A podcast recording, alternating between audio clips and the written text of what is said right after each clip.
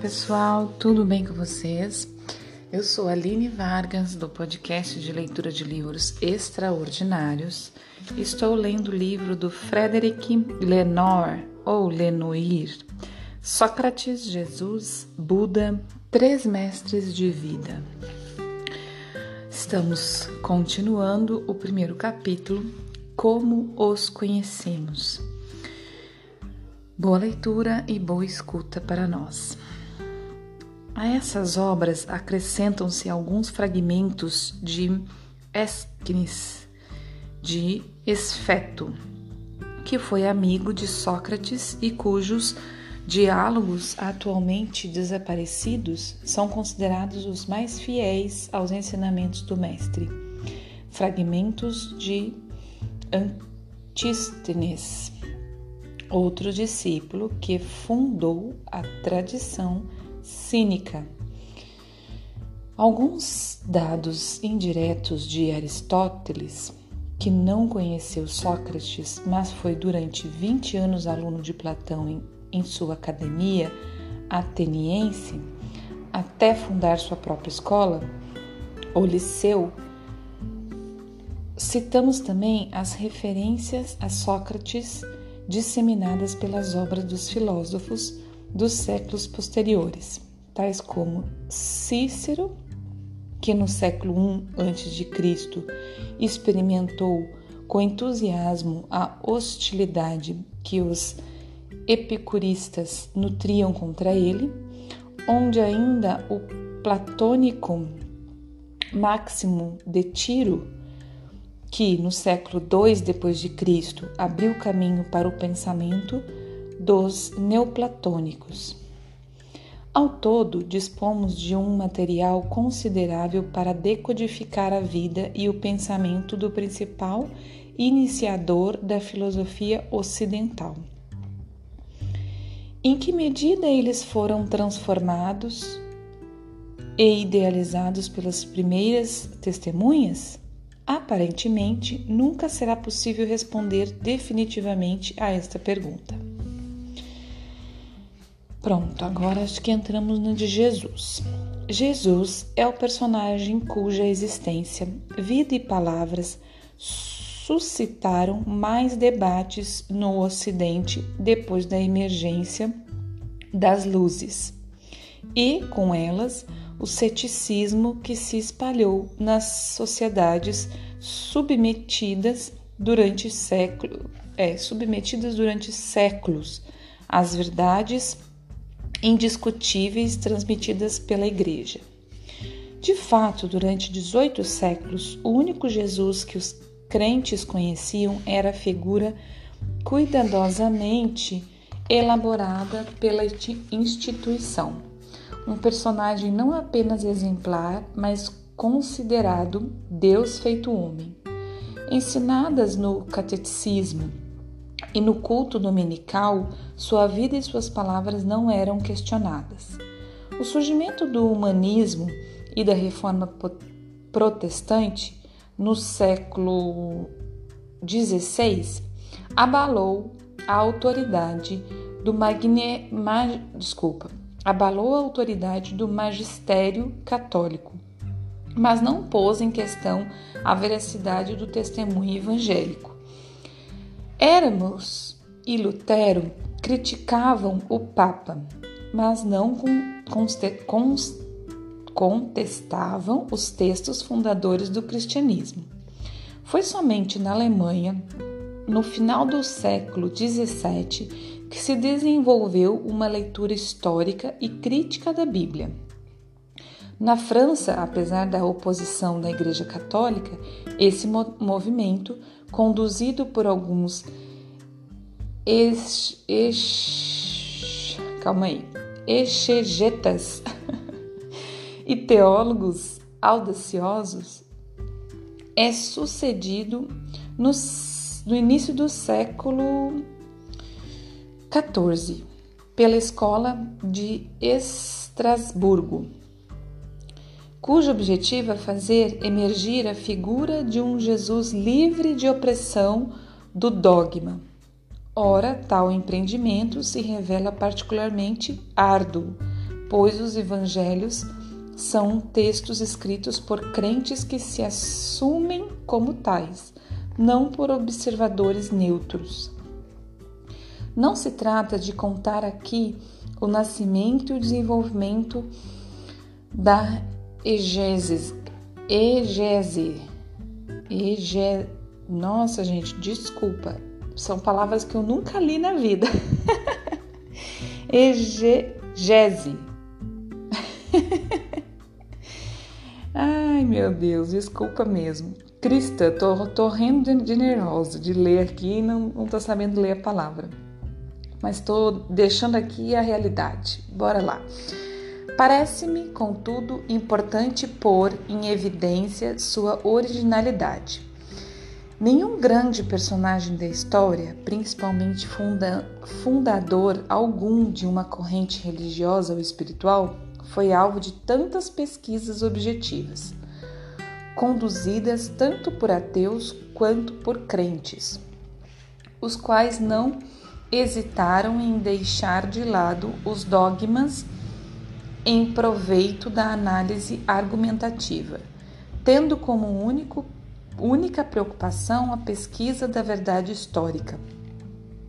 Como expliquei anteriormente, não há especialista que negue a existência de um personagem chamado Jesus, um judeu nascido na Galileia alguns anos antes do início de nossa era, morto crucificado em Jerusalém por volta do ano 30 e cuja vida pública foi extremamente curta, entre um e três anos. Segu seguindo os primeiros testemunhos, seg segundo os primeiros testemunhos. Então, a vida pública de Jesus, né, foi entre um e três anos, segundo os primeiros testemunhos. Assim como em relação a Sócrates e ao Buda, as principais referências escritas a respeito de Jesus provêm de seus discípulos, mas existe também indício além deste círculo. O mais importante é o do historiador judeu Flávio Joséfo, que dedicou algumas linhas ao personagem em sua principal obra, Antiguidades Judaicas. Redigido por volta do fim do século I, redigido por volta do fim do século I. Diferentes versões dessas linhas circularam em meios cristãos, que puderam acrescentar-lhes retoques. Vou me limitar àquelas que. De novo a palavra, gente. Peraí, eu vou, vou lê-la aqui.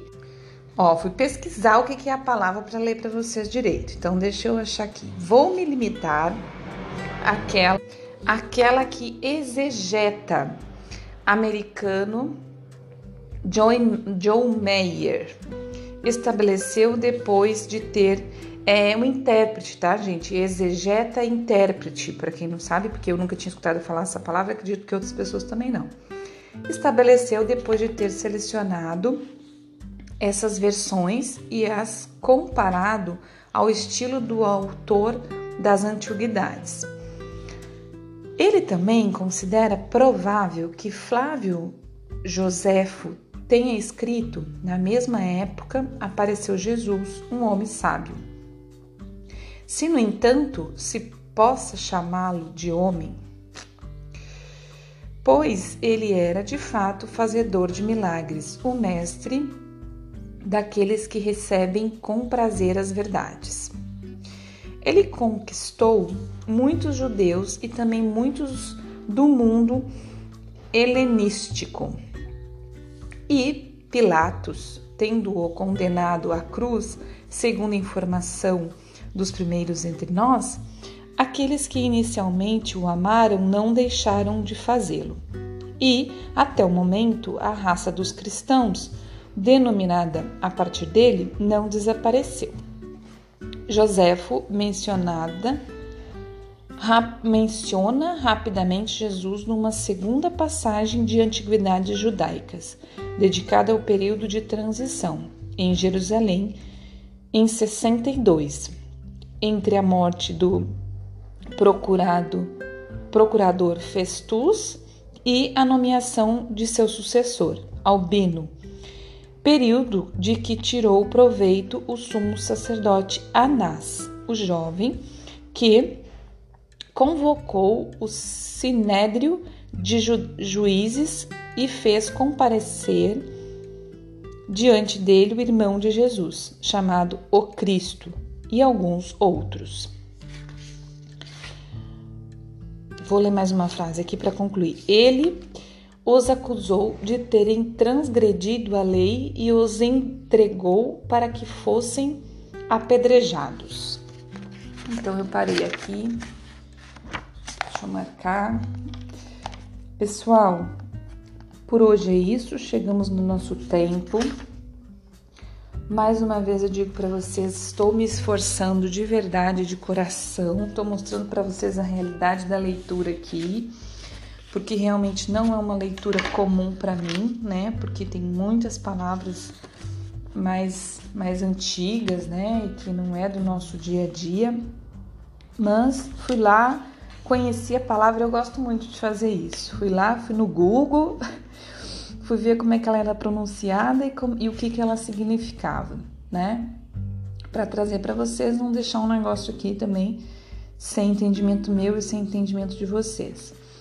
Mas seguimos nesse capítulo, como eu disse, ele é longo, agora ele fala bastante da história de Jesus, que eu acho que dos três é uma história muito mais estudada, né? Uma história que foi muito mais questionada, estudada por diversos diversos historiadores, pessoas, como ele disse aqui, né, ateus que queriam é, é, desmistificar isso ou queriam é, comprovar que era mentira porque eles não acreditavam, e também de é, crentes que, que queriam fazer parte desse estudo, até tirando a, a, a venda dos olhos dos dogmas, né, para comprovar que era verdade, né? Então eu acho que a gente tem aqui uma parte mais longa de Jesus por isso, porque são bastante mais, são né, muito mais é,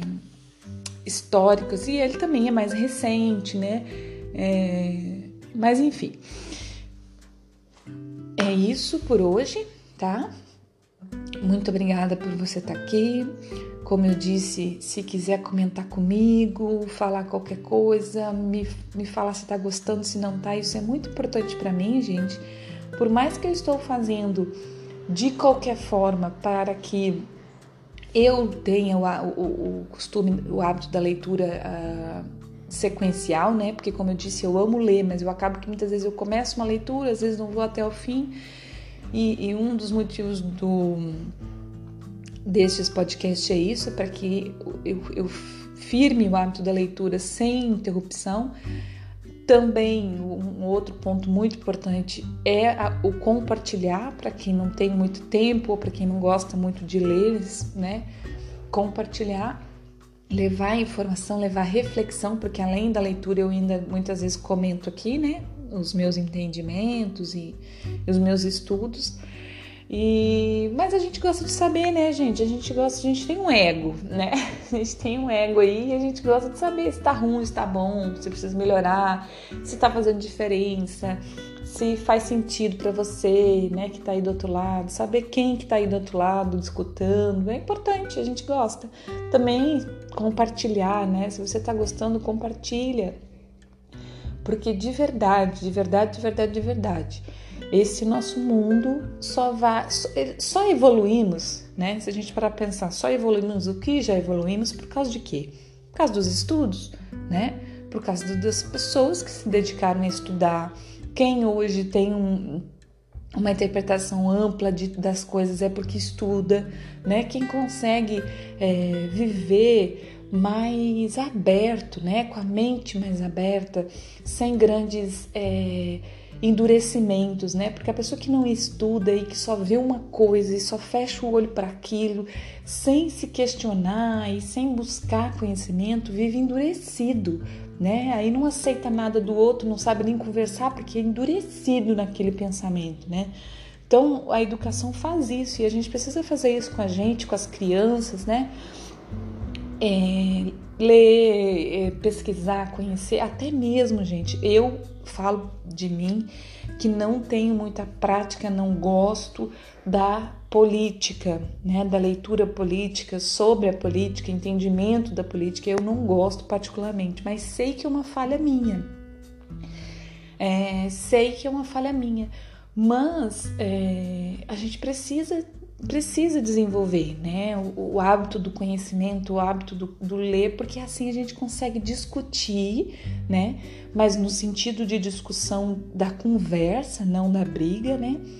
Sobre tudo isso, sobre política, sobre religião, sobre, sobre, sobre crenças, sobre vida. Você vai ter um posicionamento? Vai, mas se você consegue ter um posicionamento verdadeiro, sem que tenha sido empregado em você, né? Sem que tenha sido colocado por outra pessoa, é, se você conhecer de tudo, se você ler tudo, se você né, se informar sobre tudo, e aí sim, aí você tem uma base para dizer: não, isso aqui é o que eu acredito e eu não abro mão, porque eu tenho conhecimento de tudo, tá? Então vamos compartilhar aí, pessoal, vamos, vamos, vamos fazer desse mundo um lugar melhor com conhecimento, com a leitura, com, com abertura de consciência, tá bom? Um grande abraço, muito obrigada, bom dia, boa tarde, boa noite, até amanhã.